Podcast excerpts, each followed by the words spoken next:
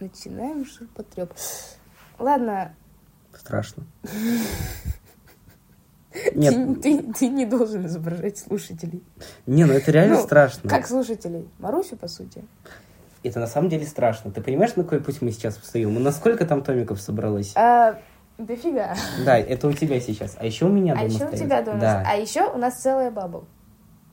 Еще целая Которую Bubble. мы скупим.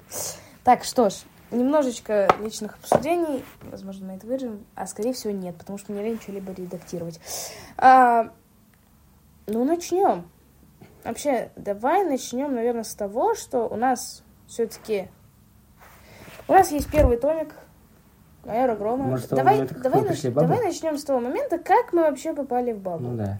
Начну, пожалуй, я, начну издалека. Издалека? Ну как издалека? В общем, есть, есть такой прекрасный человек. Маруся, что скрывать-то имя? Все равно это, скорее всего, она только и слышит. Ну ладно. Э, это мы упустим. Ладно. В общем, есть такой прекрасный человек Маруси, и как-то раз, ну, мы общались, там, лагерь, ну, неважно, в общем. И как-то раз мы, точнее, меня позвали, ну, то есть магазина Бабл, магазина комиксов, был день рождения. И меня позвали на его штурм.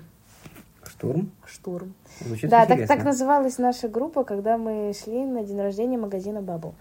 Вот, позвали на этот самый штурм, и там, собственно, я и приобрел первых два томика МГ. Там еще была эксклюзивная обложка этого Ой, седьмого тома Чумного доктора, да, но об этом чуть позже. Вот. Чуть позже. Ну да, когда мы до него дойдем, дай бог. Если. Если мы... А мы до него дойдем. Потому что мне очень нравится эта идея, мы просто сидим и болтаем о, считай, комиксах. Вот. Собственно, там было весело, там я первый раз начал задалбливать Каткова. Ну, Подожди. Да. В первый? В первый. Я о других разах не слышал. Или слышал, но забыл. Ну, об этом мы дойдем чуть позже. Подожди, давай не будем спойлерить. Опять же, сейчас у нас знакомство и так далее. Прошу вас. А, да. у меня все было немножечко попроще. В плане я сижу, никого не трогаю, лето на дворе. И он звонит и ставит мне перед фактом то, что я иду в магазин комиксов. Мне было слишком лень с ним спорить, поэтому я поехал. Там я, опять же, познакомился с человеком по имени Маруси. Кто бы сомневался. Да, кто бы сомневался. Вместе мы дошли до магазина Баббла, и я там начал читать. Да, я там начал читать. Да, ты там начал потом, читать. Я притащил тебе Да, потом мне передали... Э, Второй 8, ну, мне сначала вообще передали весь Майор Гром. Нет, не весь майор Гром, нет, подожди. Нет? Нет, мы же тогда... Я же покупал... У меня же у самого было четыре томика-то а, прочтено. Ну, мне да. потихонечку передавали томики майора Грома, пока я не заболел, мне не передали все оставшееся. А дальше вы а узнаете потом. потом. Ну, что... Да там нечего узнавать. Ну, там еще было лето. Именно в моей истории там было еще... Не сказать, что много чего, но как когда мы дойдем до времени ворона, вот там я расскажу Ой. интереснейшую историю. Ну, нет. Да. Нет. Да. Не надо. Это будет самый длинный. Ладно, начнем. У нас перед, перед глазами, лежит, перед нами... Лежит чудесный томик майора Грома. На переднем плане картины. С названием «Коврик». Вот, чудесный томик майора Грома. И... С названием «Чумный а... доктор» книга первая. Да ну. Вот, он не потрепанный, он новенький почти, он красивый. Слушай, кого ты обманываешь? Заткнись. Вот. Он красивенький. Да, он красивый, обложка на самом деле достаточно простая. Собственно, мы видим главного злодея, видим главного героя, и, собственно, на этом все. Кстати, когда несколько лет назад видел эту обложку, я не замечал главного героя. Я чисто видел разума, который стоит и Ну подожди ты, ну не спойлери ты людям. Вот, а, мы видим главного злодея главгада. Ну, хотя, как мы уже поняли, что главгада в Бабл нет. Есть только Магистр. заблуди... Не, не спойлери, во-первых. Во-вторых, есть только заблуди... Заблу... заблудшие души. Нифига себе заблудшие души. Вот это они, конечно, заплутали. Вот. Далее открываем. Нас, нас встречает там аннотация, которая написана слишком мелким текстом, чтобы мы ее зачитывали. Потом, а, да, тут у меня стоит автограф Анастасии Фобкин и Джонни. И прикол в том, что это э, они были как раз на день рождения магазина. И дело в том, что это как раз те люди, которые абсолютно никак не приложили руку к созданию этого комикса. Именно их автографы здесь стоят. Кстати, возможно, Ну, скажем так, кстати, бывает. скорее всего, скоро мы и, и попремся на еще одну автограф-сессию от Ким. Я, правда, я очень сильно надеюсь, что я смогу туда попасть. Мы оба на это очень сильно надеемся. И я очень сильно надеюсь, что Яндекс Музыка не даст нам пинка им. И у меня получится все это выложить, правда. Я представляю, насколько это будет страшно, если это кто-то увидит. Ну ладно, подожди. А кто это может увидеть? А, идее. да, по сути, одноклассники эти, но пофигу. Мне просто мне интересно даже, кто решит послушать мат- матом мы наш пока, подкаст. матом мы не выражаемся. Матом пока что. не выражаемся. Пока что, пока что. Что значит пока что? Ну, когда мы дойдем до финала, без, до финала без собой и крестового похода, ну, тогда. Но мрак э, априори 18+. Да. Так, э, тут мы опять можно. видим эту молнию дальше. Ну и, собственно, Ты хорошо объясняешь. да ну. э, Давай начнем все-таки с представим того, кто...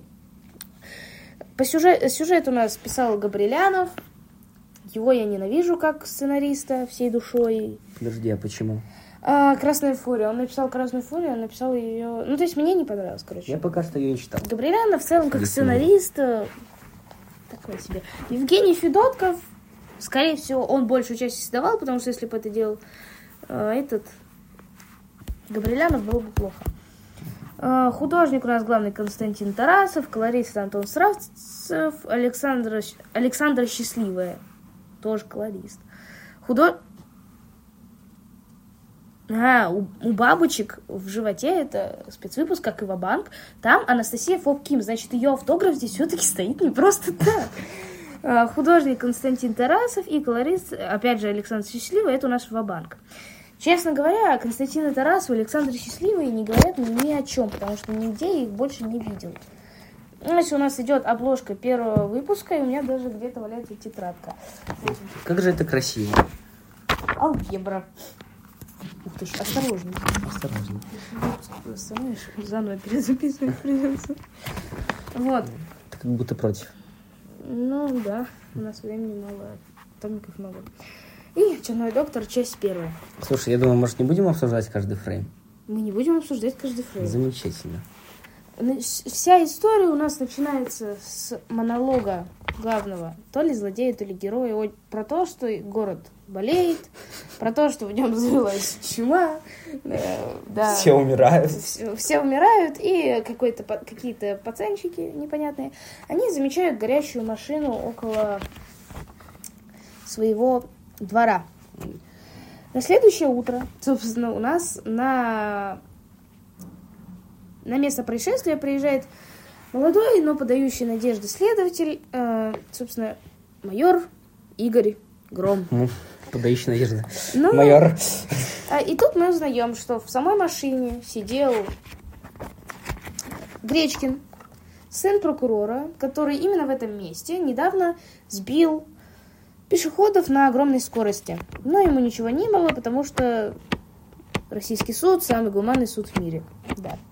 Да. А, Welcome to Russia. это Россия, тут все может быть. Я вот подумал, небольшой спойлерный вопрос, но может ли огнепоклонник считаться чем-то вроде пародии на изначальную версию Сережи, именно которая находится на первых страничках? А, опять же, это не серьезно, это черный доктор пока что. А, пока что да. Ну смотри, Ну, потому что идея похожая, ну идея похожая, но не совсем. именно с пламенем. М, Ну, не знаю, может быть. Может быть, это был основной концепт, который взяли. Надеюсь, это так и есть. Ну да, далее нам представляют нового следователя Дубина. Гром над ним поиздевался, естественно, потому что э, почему бы ему не повести себя как мудак? Правильно, жизнь ему не очень удалась. Зато Гром его шаурмой Задалась, угостил. задалась.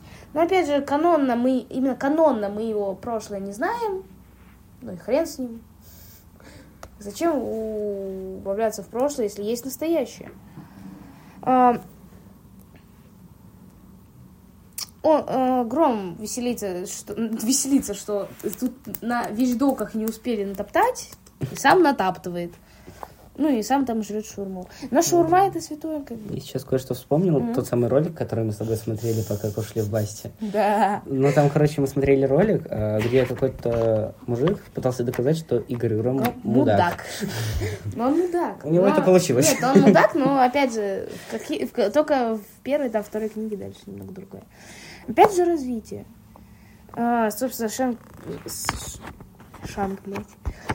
А, Санкт-Петербург очень шокирован, там убийство, да, все. И Гром у нас идет то ли в отделение, то ли... еще- В общем, идет расследовать.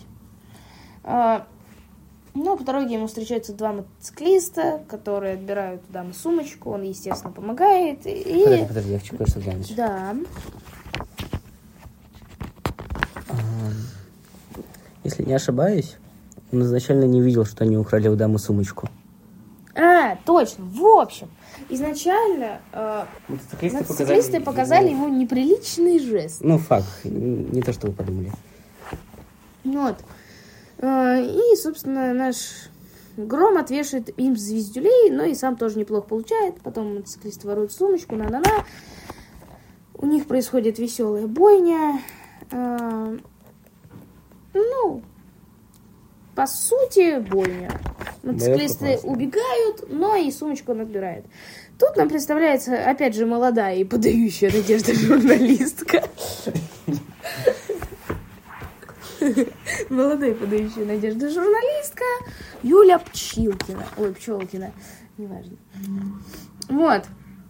Он договаривается пойти с ней на свидание, потому что как бы почему и нет. Ему ж ничем заниматься не надо. Ну, А, кроме как преступление ну, расследовать.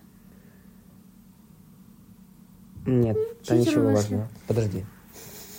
Ладно, я пошутил. Да там Булгакова мне почитать предлагали. Булгакова? Булгакова. Что ты на букмете делаешь? Комиксы читаешь или Булгакова? Сп- Спустя час он все-таки добирается до Димы, который, я так понимаю, ждет его уже два часа, потому что он очень у нас пунктуальный мальчик. Да? Да? Он, он идет в квартиру Гречкина, вот. Хочет ее взломать. Дима ему орет, что какого фига. Орден же, ордена же нет. Но Гром на все это орет Спарта! И вышибает прекрасную дверь. Вот. Затем, используя свою дедукцию, он делает несколько выводов по поводу того, что любит Кирилл Гречкин. Вау. Удивительно. Все как обычно. Все как обычно, по классике. Сын зажравшегося миллионера. Оружие, алкашка, эти проститутки. Вот. Виолетта. Да, он находит любимую проститутку о, Гречкина и, видимо, едет к ней сам по себе развлекаться. А, Каким-то образом она все-таки соглашается, потому что, ну, ну, ну, потому что сценарий читала. А, так, давай, Лень, перейдем пока что на тебя. Давай, повествуй. Ну, мне особо рассказывать нечего. Повествуй книгу. Он пришел к, э, к этой проститутке. Да ну. Да. Называй После своими чего? именами. Виолетта. Виолетта, к Виолетте. Виолетта, Виолетта. После этого Виолетту пришли защищать ее любимые громилы. Гром побил громил, и она ему рассказала. Не просто добровольно, а вот так вот. А, да ладно. Затем Гром начал А как использовать же прекрасная обложка. дедукцию. Да. Мы начал переходим с ко этого второму вычислять, выпуску. и мы переходим ко второму выпуску, где мы на обложке видим, как... э, Гром и опять Гром- выдает кому-то звездюлей. Да, классика. Затем мы видим монолог, э, это как ее звать? Ну, та, которая передачу Ну, ведет. короче, мы видим Life News. Life News, да. Да. А после этого Игорь Гром, как самый настоящий молодец, ловит кого-то мальчугана, который э, в маске чумного доктора что-то на... накалякал на стенке. Давай чуть менее подробно и побольше юмора. А боюсь, сейчас все уснут. В том Логично. Да, побольше что тут юмора, рассказывать? поменьше. Ну, смотри, давай. В итоге, Гром у нас идет шариться, чтобы выяснить информацию, он идет разговаривать с людьми в неком бойцовском клубе, который явно не соблюдает первое правило бойцовского клуба, потому что походу о нем знает весь город. Но всем остальным, да, Начхать. в том числе и Грому, грубо- глубоко наспать.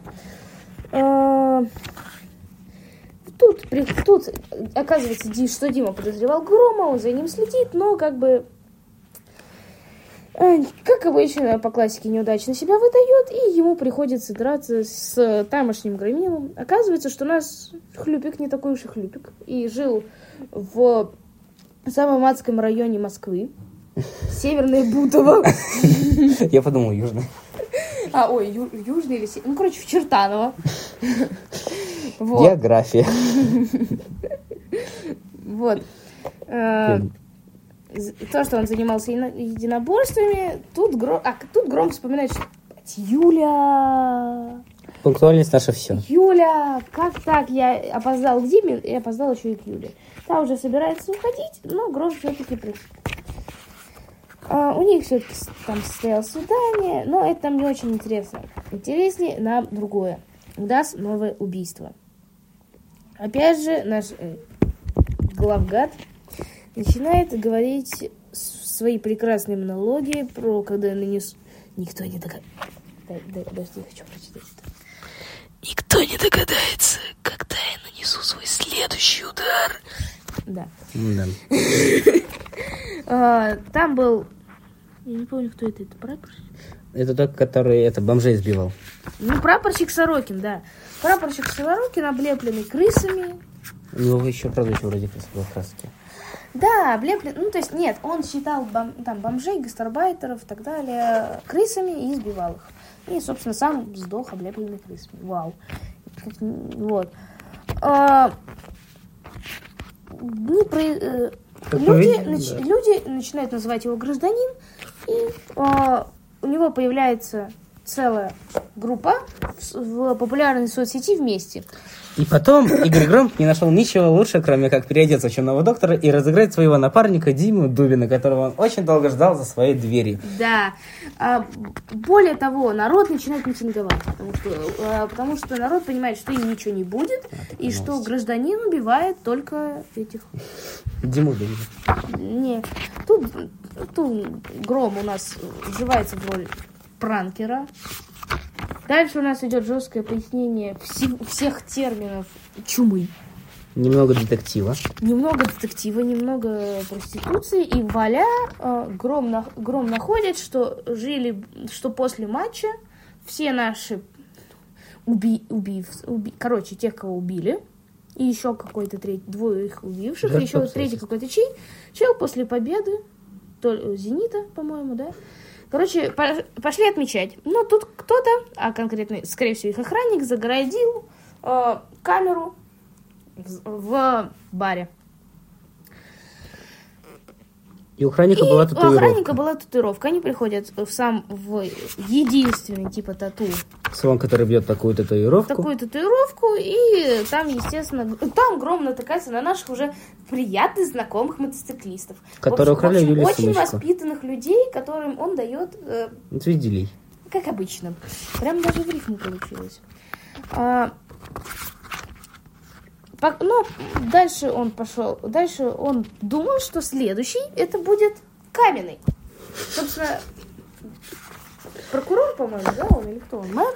На этот момент не помню. Короче, то ли прокурор, прокурор, то ли мэр. И он- Чиновник. чиновник, короче. И ничего он лучше не придумывает, как отправиться к нему на празднование чего-то там. Э, Вот. Вместе с Юлей. Тут вырубается свет, и он... И оказывается, что вместо бомбы или вооруженного нападения это был просто официант, который выносил торт. Он, он избив- Игорь Гром Игорь гений. Игорь Гром избивает официанта и размазывает торт по лицу чиновника. Короче, то, что все всегда мечтали сделать, но никогда на это не решились. А это вообще безопасно говорить, если мы это хотим на большую аудиторию. Ну, как большую? Три коллеги? Я, ты и Маруся. Ну, ладно. Ну, безопасно. Но, ока- но он ошибается и, ока- и находит рядом, висевшим на столбе, Геннадия Зильченко, заведующего наркологической, заведующего наркологической клиникой. Затем снова замечательная обложечка. Снова замечательная обложка нового выпуска, которую мы обычно не заглядываемся, потому что тогда мы это все читали в печатке. А, Мне кажется, мы что-то пропустили. Нет, мы ничего не пропустили вроде бы. Нет, ничего не... Вот, Зильченко повешенного, да. А, Грому снятся кошмары, потому что, естественно, кто еще может смотреть на трупы 24 часа в сутки, чтобы не... Кто может еще бить людей 24 часа в сутки? Потом он, потом он начинает строить гениальные теории, то, что это оказывается Дима Дуля. Ладно. Вот. Строить гениальные теории, кто же все-таки это такой, то, что это может быть сотруднической бандой, и не находит ничего лучше, кроме как опять прогуляться с Пчелкиной. Да, прогуляться с Пчелкиной. Что ж, э, потом он попадает на небольшое ограбление, э, обезвреживает их, а там оказывается, что это люди, они были в масках чумного доктора, но это было лишь их прикрытие под гражданином, типа, просто чтобы совершить самое банальное ограбление банка. Кстати, как по мне, четвертый выпуск воспринимается больше как спин и он здесь не совсем в тему всей истории. Да, вообще, э, вообще на самом деле, э, можно заметить, что перв- ну, первая книга Майора Грома, она классная, она интересная, да. Но согласитесь, где-то недоработанная, где-то, может, рисовка недоделанная, где-то... Вот какие-то раскадровка классная. Сюжетные дырки, да, то есть... э, Она крутая, но видно, что издательство только начинает именно развиваться. 2012 год. Это ж 12 лет назад. Потом мы, наверное, покажем, где она становится лучшим, если я про это не забуду. Гром у нас э, опять гуляет с Юлей и убегает и замечает. Да, Юлия от Грома в афиге просто, они все у них В хорошем любовь и плане. так далее, в общем, все круто. А, а, вот. Тут он думает, кто же еще может быть, и находит прекрасного нашего ЧД, а, прекрасного нашего чумного доктора, или, как его прозвали, гражданина, на строительных лесах, где он привязывает очередную жертву, ну, типа распятие Христа, и сжигает ее для И красивая обложка, кстати, Красивая обложка, очень которую красивая. рисовала, кстати, Ким. Очень красиво. Да. А, естественно, естественно, у них происходит драка. Тот пытается в него садить гвозди. Ну, то есть, этот, как его, гражданин пытается обгвоздить нашего прекрасного следователя. А, у него это не прям чтоб. Ну, в общем, у них происходит драка, в результате которой гром падает с этих строительных лесов и чудом остается жить. Вместо того, чтобы нормально отлежаться в больничке, он сразу идет на рожон. Ну, не, не на Ну, рожон. не на рожон, он, и он берет себе э, небольшой отпуск. И И идет он- на, грубо говоря, рассказывай. А, в общем, есть один чудесный миллионер, миллиардер, гений, плейбой, филантроп, И который... миз- мизантроп, а не А, филантроп. мизантроп, прошу прощения. Немножечко перепутал. Который построил, ну, а, сейчас, отремонтировал детский дом, сделал все там по красоте, и в итоге каждому, кто туда хоть немного вложился, выдал приглашение. А, в итоге Игорь вложил, как я помню, туда, наверное, рублей 100. Больше. Он туда вложил 20, что ли, тысяч. Правда? Да. Сейчас я даже найду Ладно, тогда, возможно, ошибся. Пока пересказывай. А, ну, в общем, он а, пришел 10 в тысяч рублей он туда вложил. А, где были все эти люди, которые вложились, и тот самый миллиардер или миллионер, тут не поймешь. И он разыгрывал машину. Вау. Вау. Я так понимаю, новенький Range Rover. Назвал, Volkswagen, das Auto. назвал победителя. Победителем оказался наш дорогой Игорь Гром. Игорь вышел. И в итоге, благодаря своей дедукции, он в движениях этого миллионера узнал чумного Ну, доктора. Или гражданина. А, тот такой, а, пофигу. В общем, в битве Гром оставил нашему э, в гаду э, крестообразный шрам на груди. И Разумовский начинает, так его фамилия этого самого миллионера, начинает раздеваться, чтобы всем показать этот шрам. Как бы это ни звучало. Вот. Гром вроде как направляет на него пистолет и готов уже арестовать, но тут народ, прекрасный народ, Взбунтовался. как- взбунтовался и кто-то кинул в грома бутылку. И оказался очень метким. Попал прям в голову. А, на этом у нас завершается первый том. Ну, основная история. ос- Основная история первого тома. Именно первого тома. Но у нас есть еще две, два спецвыпуска. А именно бабочки в животе, например. Я, кстати, их не читал еще.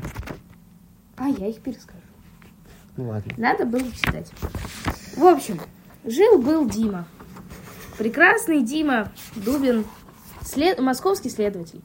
И так как, так как тогда проходили бунты, он был одним из тех, кто стоял у ограждения и закрывал. Одна, когда бунт перешел из мирного во что-то очень жесткое, то Дима Дубин случайно получил перо под ребро. Ну, то есть, э, извиняюсь, э, то есть нож, грубо говоря. И ударила его какая-то девушка. Он запомнил ее лицо, выжил и пришел на опознание. Вот. А что было дальше, мы узнаем потом. Потом? Конечно же. А. Да, да, да. Нехорошо так с своими фанатами. А что поделать? Что ж, теперь в банк Жил... Сколько страниц? Несколько? Да. Жил был, жил был, был гром. Он со своим другом и наставником э, взял казино подпольное. Забрал всю выручку, наставник сказал, что он ее отвезет в прекрасное место. Но тут он, Гром запод... с помощью своей дедукции заподозрил, что что-то здесь нечисто. И э, понял, что его наставник этот стырил все деньги с казино и хочет сварить в другую страну. Но получ... они, он выбегает на крышу, у них происходит баталия, э, Гром получает ножевое ранение, а чувак, за... чувак забылся и об э, эту как эта штука называется?